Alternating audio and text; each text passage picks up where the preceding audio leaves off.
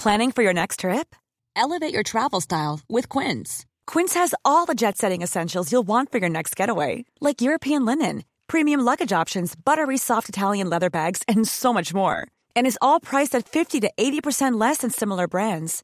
Plus, Quince only works with factories that use safe and ethical manufacturing practices.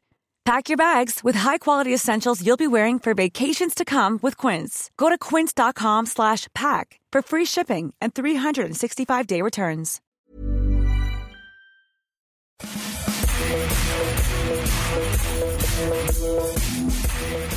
Salut à tous, je suis Martin Mosnier et bienvenue dans le FC Stream Team. Il était la dernière personne en France à ne l'avoir jamais fait. Et hier, il a ressenti ce qu'ont vécu nos grands-pères le 5 juin 44. Comme il lui était impossible de trouver le sommeil, il s'est fait le film une bonne centaine de fois. Il savait qu'il allait souffrir, mais il devait rester digne et fort. Quelques interrogations ont quand même trahi son angoisse, comme ce matin dans les couloirs d'Eurosport, avant de passer à la casserole. Euh, J'ai pas peur, Martin, hein, mais euh, comment ils vont entrer? Quand je touche mes narines, je sens qu'elles sont un peu étroites. Comment il est le coton-tige T'es vraiment sûr que ça fait pas mal, hein? Aujourd'hui, je peux témoigner, devant la France entière. Il s'est rendu comme un homme, droit et digne, au gymnase Jacques Godet d'ici les Moulineaux. Les yeux humides un peu, le ventre noué, certes, mais il y est allé, bille en tête. Sitôt terminé, il a appelé ses proches pour les rassurer. Soyez tranquilles, tout s'est bien passé. Et j'ai même entendu un Je suis un bonhomme après tout. Bon, Maxime, ce n'était qu'un test PCR. hein. Même ma nièce de 7 ans et demi, elle en a déjà fait un. Mais pour Maxime et ses narines étroites, c'était sans doute bien plus que ça. Alors, Maxime, comment ça va du coup, trois heures après ce fameux premier test PCR Alors, alors tu es en train de dire que je suis le, pro- le dernier à pas l'avoir fait, alors qu'il y en a, je pense qu'il y a encore beaucoup Alors, de personnes. personne- qui ont mais tout le fait monde, de tout le monde test a fait un test, Mais au moins, Martin, Martin. Martin. Oui. Tout le monde va pas en vacances à l'autre bout du monde comme toi. euh, Moi, c'est juste pour aller rendre visite à mes parents. hein, donc, euh, Ouais. J'ai des narines étroites. c'est un fait. Et, et, je, et je pensais que le coton-tige était d'une taille d'un coton-tige. Alors, pour ceux qui l'ont pas fait, alors non, j'étais pas inquiet, pas non plus déconner. Arrête, Maxime, tu suais sur Mais- la. Il suait Non, sur. le- Il disait plus un mot. Alors, pour rien vous cacher, il y a un quart d'heure d'Eurosport pour aller jusqu'au gymnase, le centre où on fait les tests PCR. Pas un mot. Il a pas dit un mot. Il Non, était là, il était tout blanc. C'était un grand moment. Non, mais en tout cas, pour ceux qui l'ont pas fait, non, mais ça fait rien, c'est juste un truc qu'on te met dans le nez. Ouais, un mais peu loin, il est vrai. Je pense qu'ils ont touché euh, mon orbite oculaire. Mais, euh, mais sinon, non, très bien. Bah, maintenant, la seule, euh, la- le seul suspense, c'est de savoir si je suis positif ou négatif. Parce que si tu es positif, Maxime, tu pourras pas faire l'euro. Parce que ce test Eh. PCR servait à Maxime pour aller à Munich lundi. C'est pour ça qu'on a fait un test PCR. Parce que dès lundi, on sera dans les bagages de l'équipe de France. Vous aurez une stream team quotidienne. Voilà, quotidienne. Donc soyez au rendez-vous. Podcast tous les jours. À partir de lundi, bah, sauf si le test de Maxime est positif. Ah bah. voilà. Ou le, euh, ou le tien Ou le mien, ou le mien, effectivement. effectivement. Mais j'ai assez peu de doutes, honnêtement. Mais... C'est vraiment le gros, gros suspense de ces derniers jours. Voilà, donc vous verrez, si lundi, euh, je suis pas à côté de Martin euh, euh, devant l'Alliance Arena, c'est que je suis resté chez moi et que j'ai été positif. Voilà. On, on aura du mal à s'en remettre, Maxime. Et je pense que bah là, là n'empêche qu'il faudra trouver, euh, Bah, faudra trouver une solution. surtout, hein. su- surtout moi. Surtout toi. De quoi on va parler aujourd'hui, Maxime? On va parler évidemment de l'équipe de France. On va parler de France-Allemagne, d'Allemagne-France d'ailleurs, hein, puisque ça se jouerait à Munich dans bah, un peu moins d'une semaine maintenant. Trois sujets pour cette émission qui sera donc très tournée vers les Bleus. On débutera avec Giroud Mbappé. On, on reviendra sur cette petite brouille hein, qui a eu lieu par euh, médias interposés cette semaine. Et on se demandera tout simplement si on ne fait pas finalement tout un foin pour rien. Est-ce que cette histoire ne s'est pas déjà dégonflée? Et est-ce qu'on n'en a pas trop fait? Nous compris, hein, on essaiera de faire une petite autocritique là-dessus. Maxime, deuxième sujet, c'est sur la pancarte que les Bleus ont dans le dos. Ouais, euh, la pancarte des Bleus, moi, de, mémoire de journaliste et même de, de, de, dire, de fans, de supporters, d'observateurs, je pense que je n'ai jamais vu une telle pancarte accrochée dans le dos d'un favori de l'Euro, tout simplement. Alors c'est peut-être le fait que les médias aujourd'hui aient pris de l'ampleur, qu'on en entende partout, mais n'empêche que pour, pour vous donner les coulisses un peu de- d'Eurosport, on a fait une petite consultation euh, européenne et là c'est du 100% France. Tout le monde est impressionné, tout le monde a peur de cette équipe de France-là. Donc on va se poser la question toute bête, c'est une pancarte comme ça, est-ce qu'elle donne des, des droits, on va dire? Est-ce que une pancarte comme ça, euh, vous ne la décollez pas, vous allez au bout? On va se plonger dans l'histoire de la Coupe du Monde et de l'Euro pour regarder euh, les autres très grands favoris, comment ça s'est passé pour eux, et peut-être les écueils à éviter justement. C'est un sommaire, hein, Maxime, par contre. hein. Je te le dis. hein. le mec, il a fait le sujet déjà. Et on terminera, on terminera avec le troisième sujet. Et on aura bah, un, confrère, un collègue même d'Eurosport, d'Eurosport Allemagne, Andrea Schulz, qui nous parlera de la nationale Mannschaft. Est-ce que la France doit avoir peur de l'Allemagne, les points forts, les points faibles? Est-ce que les Allemands flippent devant les Bleus et l'équipe de France? Ce sera le troisième sujet. Et, et restez jusqu'au bout parce qu'il parlera même de Jimmy Vico. Et ah Christophe Lemaitre. Ça, ça parlera de Jimmy Vico, exactement. Car cette séquence a été enregistrée avant. Voilà, c'est pour ça que parce que Maxime n'a pas non plus des dons de voyance. Et on terminera, oui, avec nos, nos pronos MPP. Euh, on vous fera les matchs euh, de samedi. Hein, euh, samedi, ça? On vous fera nos pronos des matchs de samedi parce que vous savez qu'Eurosport et mon petit prono sont associés le temps de cet euro. Donc on vous donne nos pronos. Faites-en ce que vous voulez. Petit conseil, gardez les miens et ceux de Maxime, oubliez-les. Voilà, si vous voulez gagner des lots. Et rejoignez-nous sur la Ligue Évidemment, le code c'est Eurosport. On est déjà plus de 3000 on va bien se marrer et on va bien humilier Maxime pendant ce mois de juin. Ça va être fantastique. Gardez les pronos de Martin. Il y a deux minutes, il me dit Ah, la Macédoine, la Macédoine du Nord, ils y sont. Donc voilà. c'est un mytho. c'est un mytho. N'hésitez pas à garder. Voilà. en tout cas, on va, bien se marrer. Il y aura sûrement un gage, de la Macédoine du Nord, tranquillou. Hein. Mais bon, c'est con, c'est pas le sujet de, l'émission. On démarre avec euh, Giroud Mbappé. Maxime, euh, petit rappel des faits déjà. C'était mardi après France-Bulgarie. Giroud vient de mettre un doublé. Il est interrogé par nos confrères de l'équipe. Euh, notre confrère de l'équipe Bertrand Latour qui lui dit qu'il était plutôt discret en, début de match. Et Giroud a cette phrase, ces phrases un peu malheureuses quand on, les interprète. Des fois, on fait des courses, mais les ballons n'arrivent pas. Et il termine en disant peut-être qu'on aurait pu mieux se trouver. Donc tout de suite, bah, on sent que Olivier Giroud fait peut-être, euh, vise peut-être ces propos-là euh, Kylian Mbappé. L'équipe nous apprend le lendemain que Kylian Mbappé voulait débarquer en conférence de presse jeudi pour s'expliquer et pour, euh, voilà, pour euh, éteindre le feu. Didier Deschamps lui a dit non, non, Kylian, tu restes tranquille dans ta chambre, on va pas en faire tout un foin. C'est finalement Paul Pogba qui est venu et qui nous a dit que voilà, qu'il ne sentait pas de tension dans le groupe.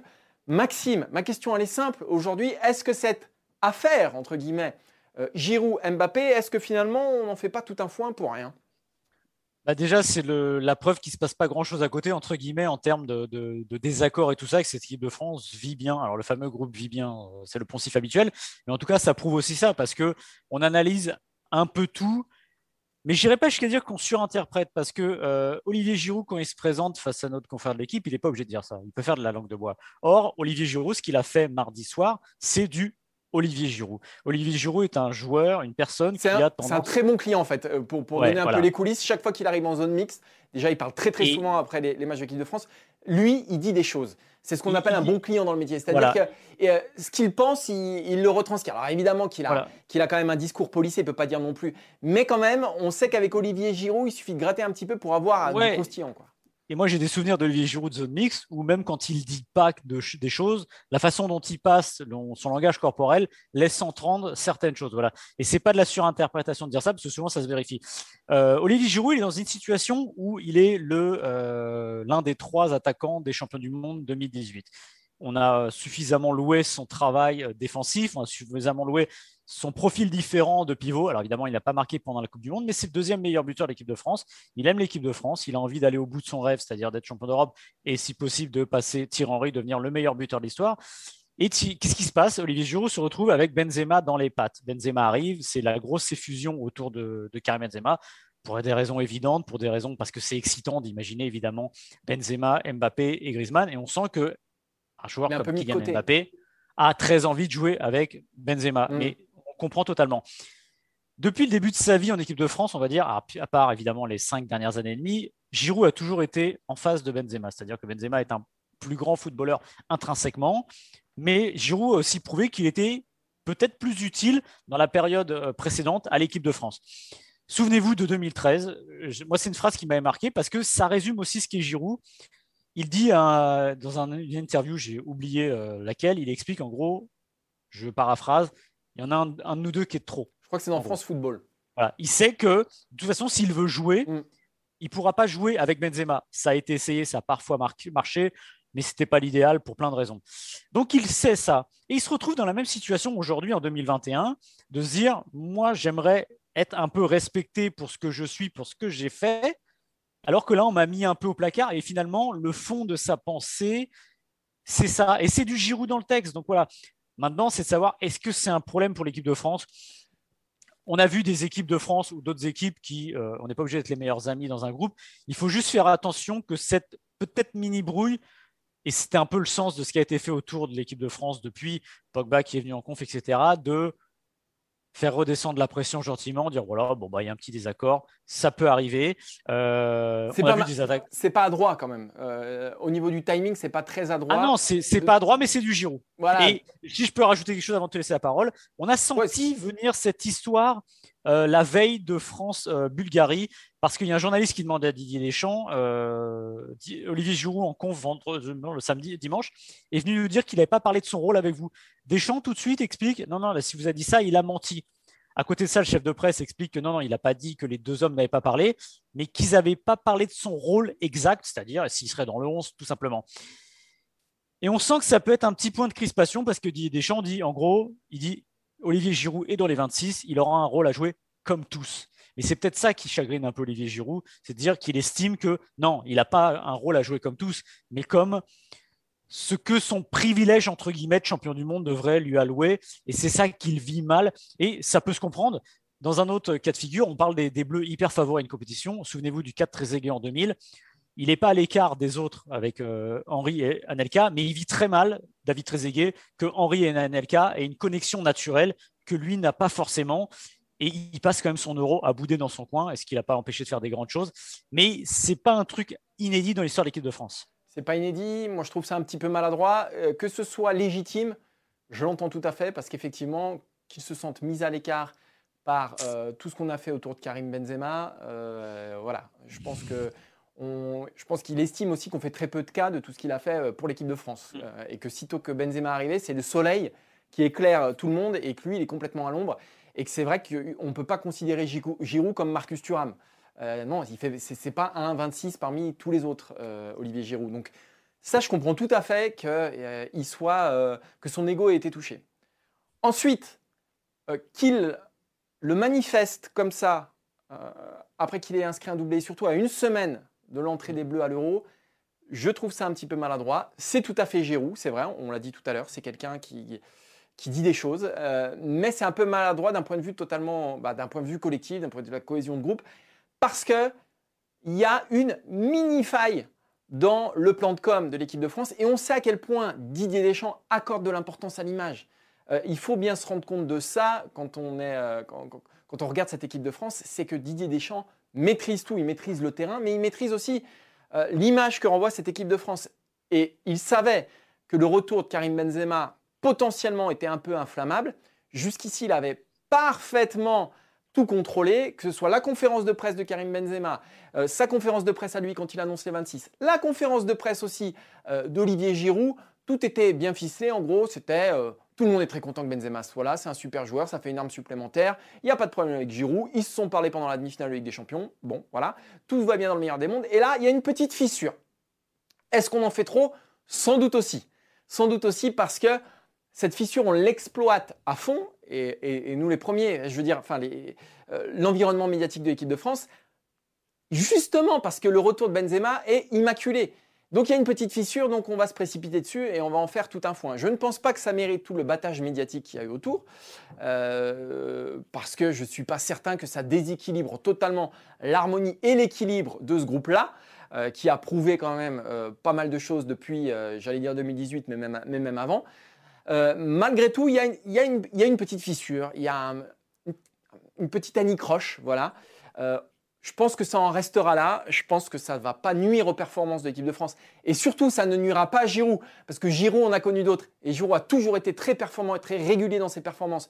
Qu'il soit porté euh, au nu ou cloué au pilori, quelle que soit la situation dans laquelle il abordait ses matchs avec l'équipe de France, il était souvent régulier. Donc, ça va ne poser aucun problème. Que ça ait chiffonné un petit peu euh, Kylian Mbappé, peut-être, mais je ne pense pas non plus que ça pose un, problème immense. À faire classer. Tu es d'accord, euh, Maxime? ouais. À faire classer, mais j'ai envie de dire aussi que Olivier Giroud, c'est pas facilité la tâche euh, ces dernières années. Euh, j'allais dire ces deux dernières années. Olivier Giroud aujourd'hui, c'est 108 sélections, c'est le total de Zinedine Zidane. C'est le cinquième joueur le plus capé de l'histoire de l'équipe de France. Donc je comprends et il est tout à fait légitime que ce joueur se Ça, on est bien d'accord. Ça, on est bien. Je mérite quelque chose. Maintenant, il y a un truc. Euh, je trouve qu'on a oublié ça dans le débat depuis trois jours. Olivier Giroud, ça fait deux ans qu'il est à Chelsea, qu'il joue très peu ou par vague relative. ces derniers mois, il joue peu. Ça fait deux ans quasiment que Didier Deschamps, à intervalles réguliers, dit Olivier ne joue pas assez, ça peut devenir un problème. Et à chaque fois, il était rattrapé par Chelsea. Si Benzema est là aussi, c'est parce que Giroud a laissé une forme de vide. À un moment, il ne jouait plus. Et il y avait ce côté de dire ah j'ai perdu une arme offensive, j'ai plus de doutes parce que Olivier Giroud est tout le temps sur le banc à Chelsea. Il n'est pas en forme, donc euh, il faut réfléchir à autre chose. Alors peut-être que Benzema serait revenu aussi, ça ne change rien, mais n'empêche que c'est Giroud lui-même aussi qui s'est mis dans cette position difficile parce qu'il y a eu des moments où on s'est toujours dit à chaque mercato hivernal, est-ce qu'il va quitter Chelsea? Est-ce qu'il va aller à Dortmund? Est-ce qu'il va aller à Lyon? Est-ce qu'il va aller ceci? Il aurait très bien pu l'hiver dernier, euh, Olivier Giroud, se dire, alors il n'aurait pas gagné la Ligue des Champions, mais se dire, il me faut du temps de jeu, il faut que je reparte, que je sois sécurisé. Donc il est aussi, entre guillemets, responsable aussi de cette situation-là, qu'il l'a fait un peu euh, sortir du champ parce que la règle normalement en équipe nationale, c'est vous venez si vous jouez. Là, c'est un peu différent par son passé, parce qu'il a fait en équipe de France, mais il ne faut pas qu'il oublie aussi que il s'est aussi un petit peu mis en difficulté par ses choix, euh, notamment de rester euh, à Londres à Chelsea. On est bien d'accord. Et donc pour conclure ce, sujet, de toute façon, il n'y a pas de suspense. Giroud débutera l'Euro sur le banc. Il rentrera sans doute en fonction du scénario du match.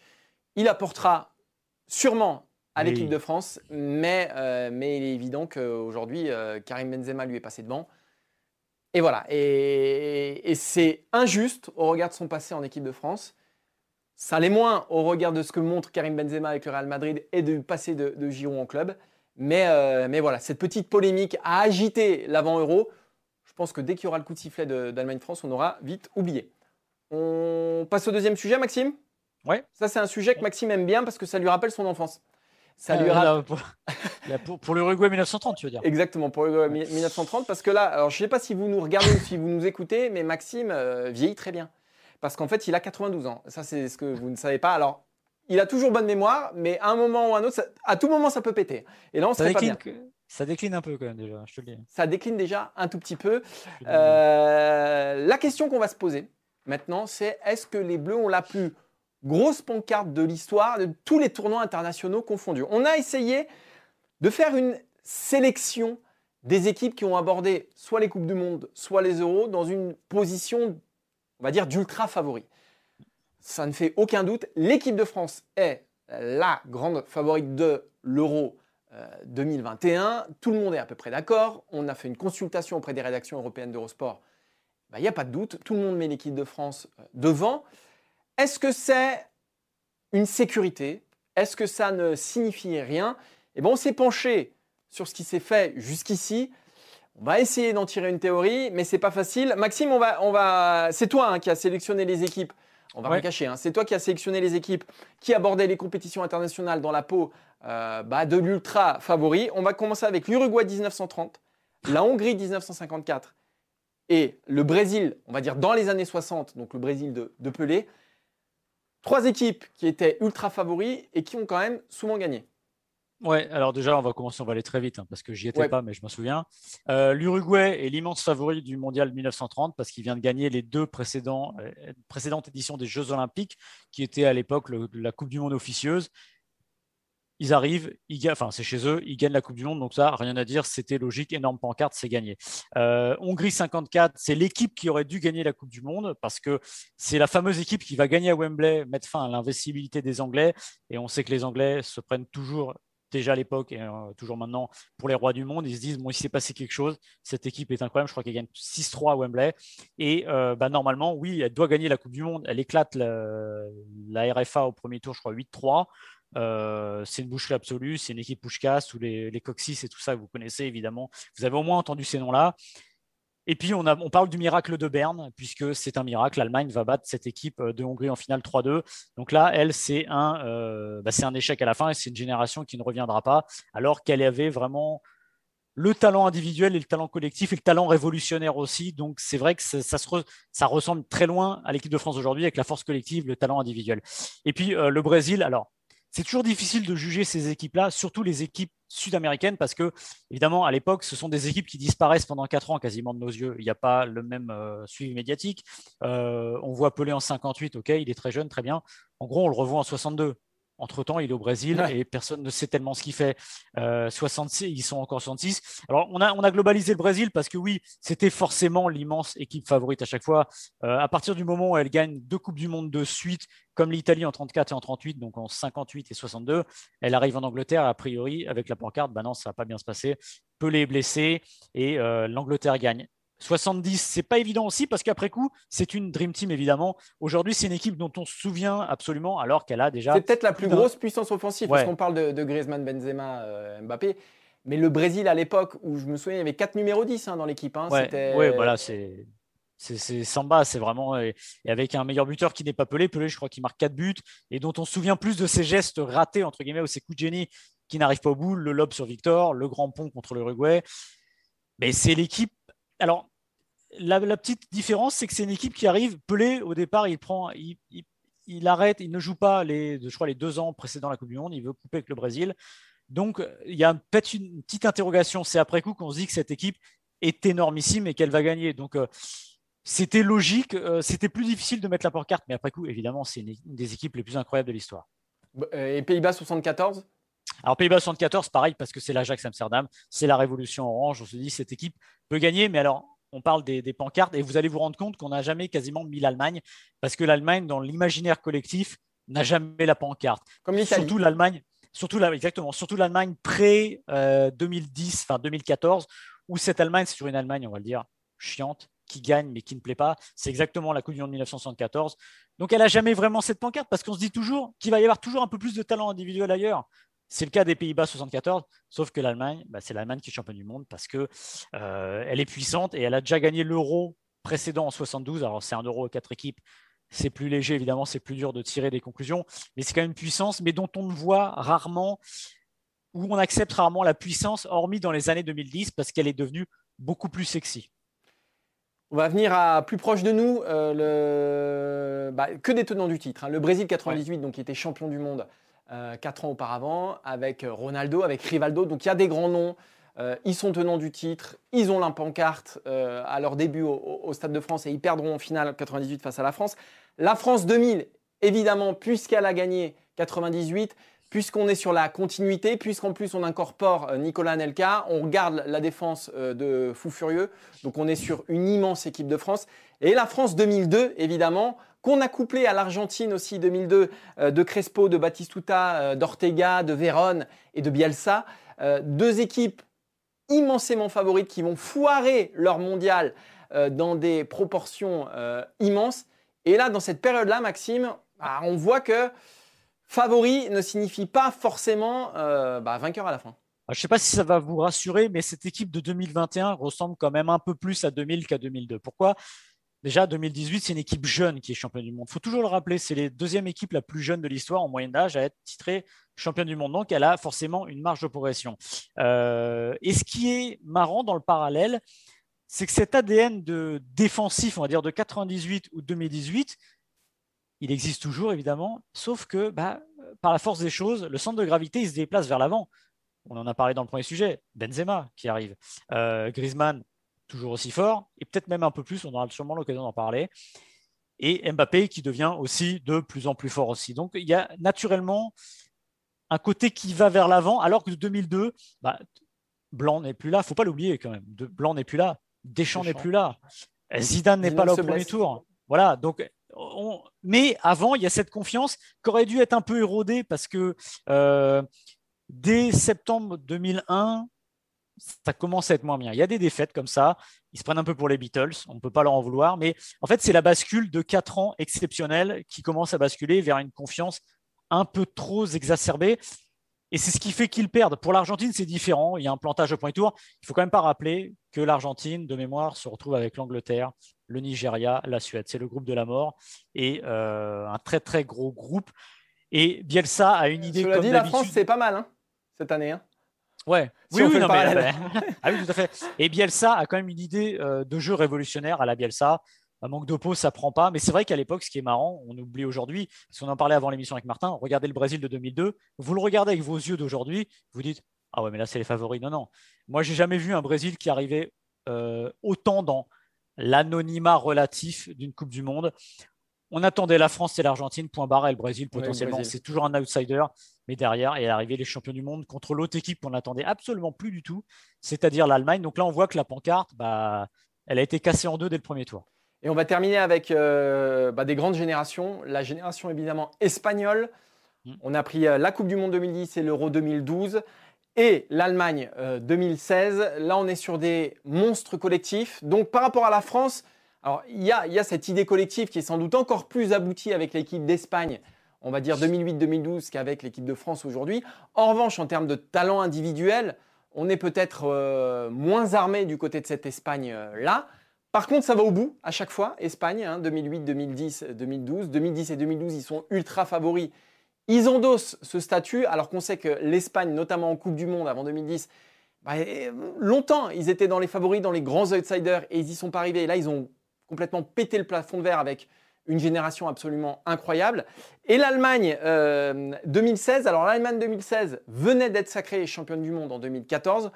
En France, on se disait, bah, c'est pour eux, euh, tout simplement. Bah, c'est ceux qui, collectivement, ont le plus de garanties. Ils sont tombés sur Griezmann. Ils sont tombés sur un grand Lloris aussi, mm. ce soir-là, au Vélodrome euh, à Marseille. Et tout ça pour dire que là encore, il n'y a pas vraiment de, vérité. Mais est-ce que ces pancartes étaient aussi énormes? Que celles de la France 2021 bah, C'est la question que je te pose, Maxime. Non, je pense pas. Mais ce qui est marrant avec l'Allemagne 2016, c'est que si l'Allemagne gagne contre la France en 2016 à Marseille, il n'y a rien à dire au fond ah oui, bien sûr. sur le match. Bien sûr. Donc c'est dire aussi à quoi tient une pancarte. C'est-à-dire qu'évidemment c'est sur un match et que peut-être que l'Allemagne joue ce match-là 8 fois sur 10, l'Allemagne le gagne, mais elle va le perdre quand même. Alors là, ce qui est intéressant en fait, quand on, va revenir la consultation qu'on a eue avec les, les étrangers, même les journalistes étrangers avec lesquels on parle, les types, ils regardent l'équipe, ils voient les joueurs. C'est-à-dire, oh, l'attaque Mbappé, euh, Griezmann. Et en plus, ce qu'il y a derrière, parce qu'il y a Coman, il y a Giroud, il y a tous ces joueurs-là, et on se dit, ils disent, mais c'est pas possible. Et c'est vrai que la petite différence par rapport à l'Espagne, qui avait une énorme pancarte, parce que c'est le rouleau compresseur, mais j'ai l'impression que la France de 2021, euh, l'Espagne de 2012, par exemple, aurait eu cette pancarte si Messi avait été espagnol la même. C'est-à-dire que là, en plus de la force collective absolue, vous avez l'individualité qui fait la différence. évidemment, les individualités. Les individualités. Mm. évidemment, euh, je ne vais pas vous dire que Mbappé c'est Messi, que Griezmann c'est Messi, que Benzema c'est Messi, mais on a non, mais c'est Benzema, plus Mbappé, plus Griezmann, plus Kanté. Meilleur, meilleur joueur de, la finale de Ligue des Champions et quasiment de la campagne de Ligue des Champions depuis les quarts de finale. Pogba, qui est absolument euh, divin en équipe de France euh, Lloris, Varane, enfin voilà, on a des valeurs sûres et des joueurs qui font partie des meilleurs joueurs du monde à leur poste, et quasiment partout quoi. Et c'est presque là où il faut se méfier, où il faut être méfiant, parce que quand vous commencez à trop ressortir des individualités, c'est pas toujours bon. Voilà. Regardez le palmarès de l'Euro depuis 2004, regardez le palmarès de la, de la Coupe du Monde depuis allez, 2000, 2006 il n'y a pas une fois où c'est pas une équipe qui gagne. C'est-à-dire que c'est pas, vous n'êtes pas en train de vous dire c'est oui, mais la France a aussi cette certitude-là avec 2018, avec ce qu'ils ont construit et surtout avec Didier Deschamps sur le banc. Euh, voilà, il faut juste que ça ne bascule pas vers une solution individuelle, alors que la force de cette équipe de France, c'est collective. On en a parlé, on a un, on a un entretien avec Didier Deschamps lundi euh, sur Eurosport. On, on, a reparlé un peu de France-Pérou et de l'intelligence de son équipe, et notamment de la Belgique, où il nous explique contre la Belgique, pour moi, ils sont trop bas. Mais ils se sentent tellement forts qu'ils assument ça. Il ne faudrait pas que ce côté un peu dire euh, on accepte parfois d'être moins beau, de tenir avec nos armes, devienne à euh, on va être les Harlem Globetrotters. Voilà. Je pense que c'est quand même pas toujours l'ADN de cette équipe-là. Et le petit risque, moi, il est peut-être là, c'est de dire à un moment, on veut peut-être surjouer et changer cet ADN alors qu'il nous réussit bien. Ça va être pour moi l'enjeu de l'équipe de France. Elle a la pancarte, elle a le. Est-ce que c'est la plus grosse Donc pour toi, c'est, on l'a compris, c'est la plus grosse pancarte de l'histoire? Je mettrais la plus grosse pancarte dans le sens où il y a tout, à cause de l'atmosphère aussi, mm. tous les médias. C'est-à-dire que peut-être que je vous dirais le Brésil en 70, peut-être que je vous dirais, et on nous dirait, mais là c'est dingo, ils vont tout exploser, etc. N'empêche qu'ils ont une Coupe du Monde perdue en, 66 au, premier tour. Mais c'est vrai que toute l'atmosphère autour laisse à penser que la pancarte est la plus grosse, au moins, peut-être de la dernière décennie, avec l'Espagne un petit peu, mais l'Espagne avait toujours ce côté, on ressort moins des joueurs, donc c'est moins spectaculaire, alors que c'était redoutable. Et on a des joueurs qui ont dit en conférence de presse, je pense à Tolisso, on est la meilleure équipe du monde. Voilà, donc euh, ça, ça signifie quelque chose aussi. Et j'ai pas souvenir que les Espagnols l'aient dit ça. Voilà, donc je, peux me tromper. Hein. mais je n'ai pas souvenir de ça. Donc, en fait, ça va être la bascule entre la confiance et garder ce qui fait la force de l'équipe de France, c'est-à-dire une forme de, une forme de réalisme et de, de, de, solidité. Allez, on va continuer ce FC Stream Team et on accueille, on est très heureux de l'accueillir, Andreas Schulz, journaliste à Eurosport en Allemagne, notre collègue donc allemand. Et évidemment, avec lui, on va parler de la nationale Mannschaft. Euh, Andreas, l'Allemagne affronte la France mardi. Et pour être tout à fait honnête, on ne sait pas trop quoi en penser de cette équipe d'Allemagne du côté de la France. Euh, il y a eu une démonstration de force face à la Lettonie, euh, le 7-1. Il y a eu une défaite humiliante face à l'Espagne il n'y a pas si longtemps aussi. Il y a eu une Coupe du Monde ratée, mais un retour de Müller et du Mels peut-être qui laisse espérer euh, quelque chose. ma première question, elle est simple. Qu'est-ce qu'on pense de la Nationalmannschaft en Allemagne? Pour vrai dire, nous aussi, on ne sait pas trop à quoi s'attendre. Ça peut vraiment être une, boîte à surprise. mais dans les derniers jours, je crois que l'atmosphère et euh, tout, ce qui est lié à la Nationalmannschaft, c'est plutôt positif. Alors, plus que le tournoi s'approche, plus les gens s'intéressent et plus l'atmosphère euh, s'améliore pas à pas. Euh, on avait eu tendance de ne pas surestimer, comme tu l'avais dit, cette victoire-là. Et pour vous dire, on craint surtout les Français. On craint, alors c'est ça, en, Allemagne, on, craint la France. On se dit que alors, le rapport s'était souvent euh, inversé, c'est-à-dire les Français qui craignaient beaucoup les Allemands, euh, les Français qui voyaient l'Allemagne comme la grande équipe, comme euh, le grand frère d'à côté, mais qui nous donnait tout le temps la leçon. Là, on a l'impression que le rapport de force s'est quand même bien inversé.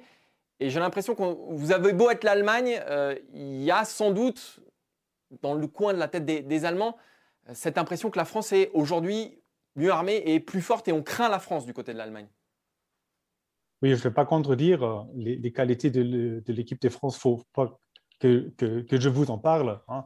Mais je crois que avec le retour de Muller, avec le retour de Hummels, c'est un peu aussi l'esprit de, 2014 qui, est de retour euh, avec la victoire en finale de, Ligue des Champions.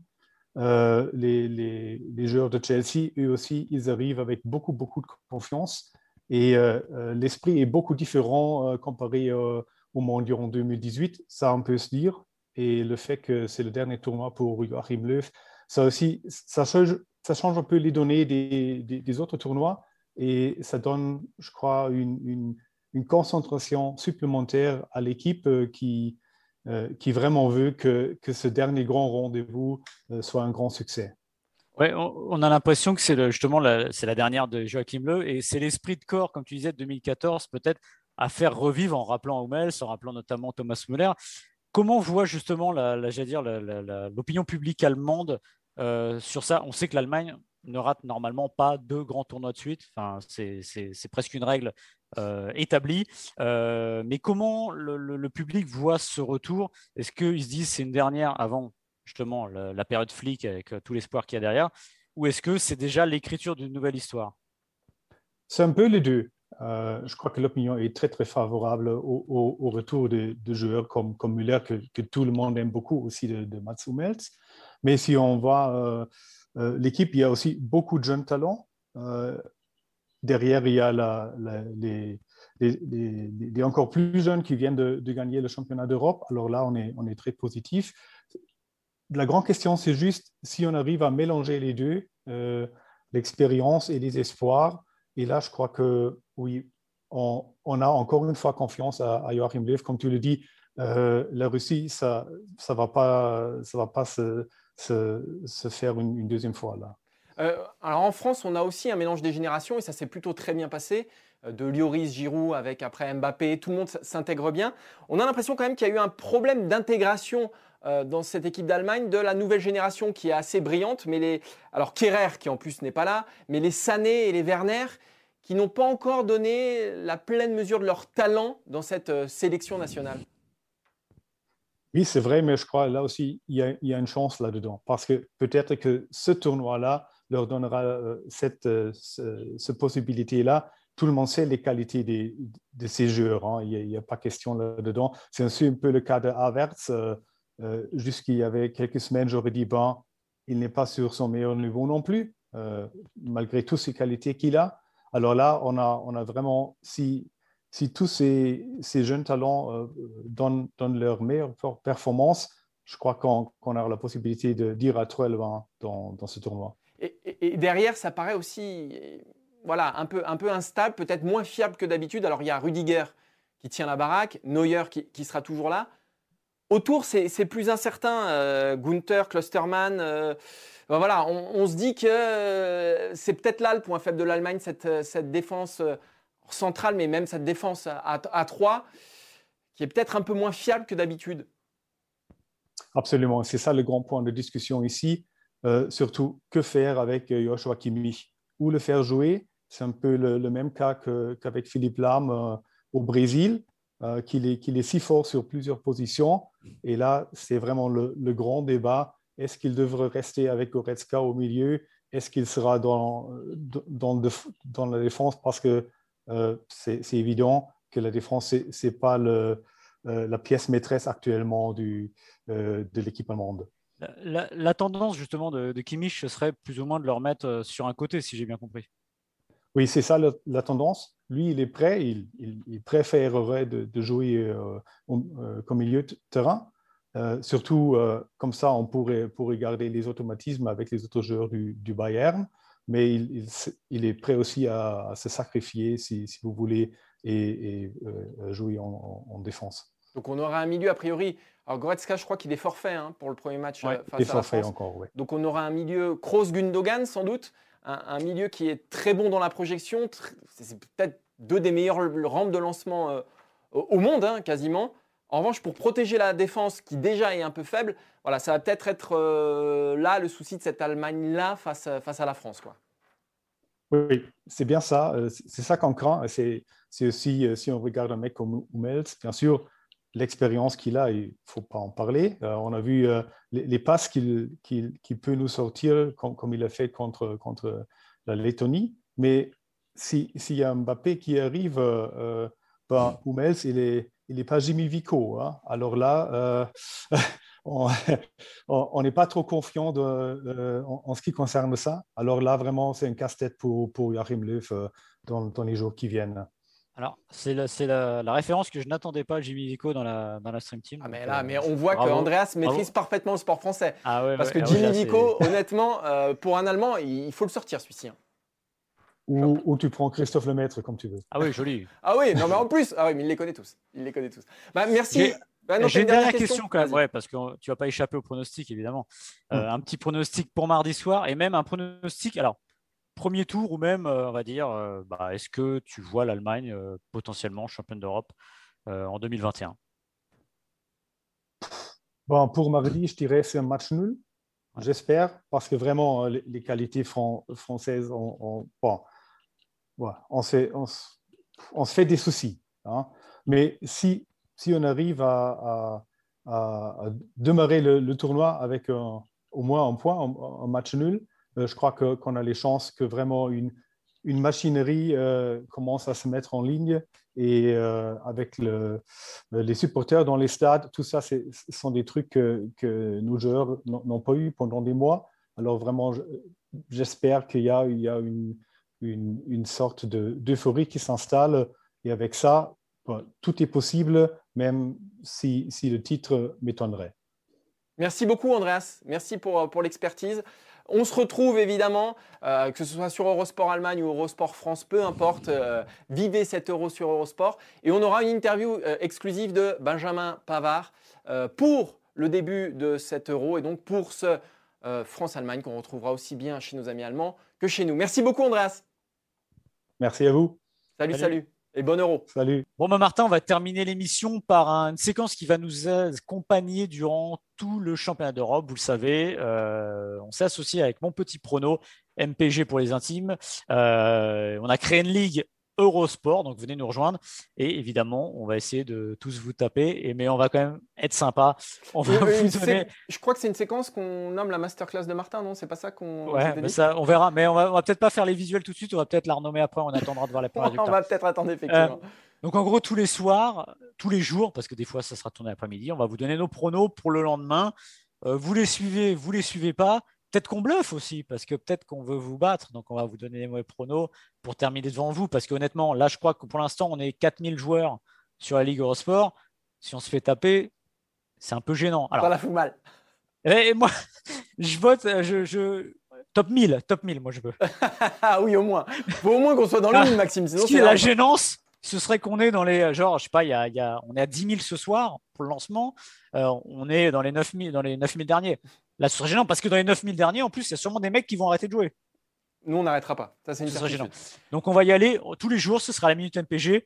On va se chambrer un petit peu. Alors là, on n'a pas encore le résultat de Turquie-Italie, mais à partir de lundi soir, on fera quand même un point sur le classement général.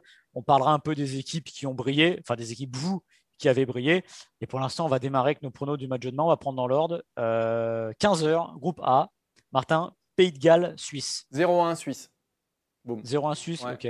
Moi, j'y vais sur 2-1, 2-1, 2-1 Suisse. Ça me paraît aussi euh, un bon résultat. Tu euh. Juste, tu fais toujours les mêmes pronos que moi parce que tu veux gagner ou fais preuve un peu de personnalité, Maxime. J'aimerais qu'il y ait de la personnalité dans ce MPP. Hier, c'est toi qui as. non, mais j'aimerais qu'il y ait un peu plus de personnalité parce que je trouve ça dommage que tu te calques à mes pronos. Voilà. Danemark-Finlande, le deuxième match 18h. Danemark-Finlande. La Finlande qui fait ses débuts en championnat d'Europe. 3-0 Danemark. Non, c'est une blague. tu mets 3-0 toi aussi Eh, la preuve, je le montre à l'écran pour ceux qui regarderont. Ah ben moi aussi, moi aussi j'ai 3-0.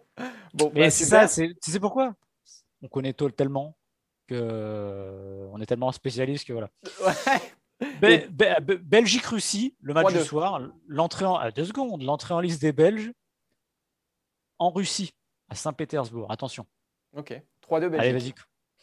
Eh ben moi, 2-1 euh, Belgique. Bon, ok. Euh, alors, de temps en temps, on ne sera pas d'accord quand même, hein, parce que ça arrivera, voilà, ça arrivera de temps en temps. Mais en attendant, euh, donc si vous voulez miser comme nous, donc Suisse, Danemark, Belgique. Voilà. Alors, c'est pas, c'est pas le FC Stream Risk. Hein. là, c'est plutôt le FC plat du pied sécurité, jusqu'ici. alors, attendons les surprises. Ça, viendra peut-être sur les matchs de, dimanche ou de lundi. Pour le moment, avec Maxime, on commence tranquillement. Voilà. Mais il y aura des surprises, forcément. Et ceux qui gagneront, ce, seront ceux qui les trouveront. Ce sera ni Maxime ni moi, après, oui, là-dessus. On est OK, Maxime? C'est bon pour toi? OK, on peut terminer, on peut fermer. On se donne rendez-vous lundi à Munich, avec vous tous, on l'espère, avec de nouveaux pronos, avec des nouvelles, évidemment, de l'équipe de France, et avec Maxime, avec une currywurst dans la main. Voilà. On est... ah, bah lundi, Maxime et eh bien lundi avec, euh, pour un nouveau PCR. Exactement. ciao, ciao. Salut.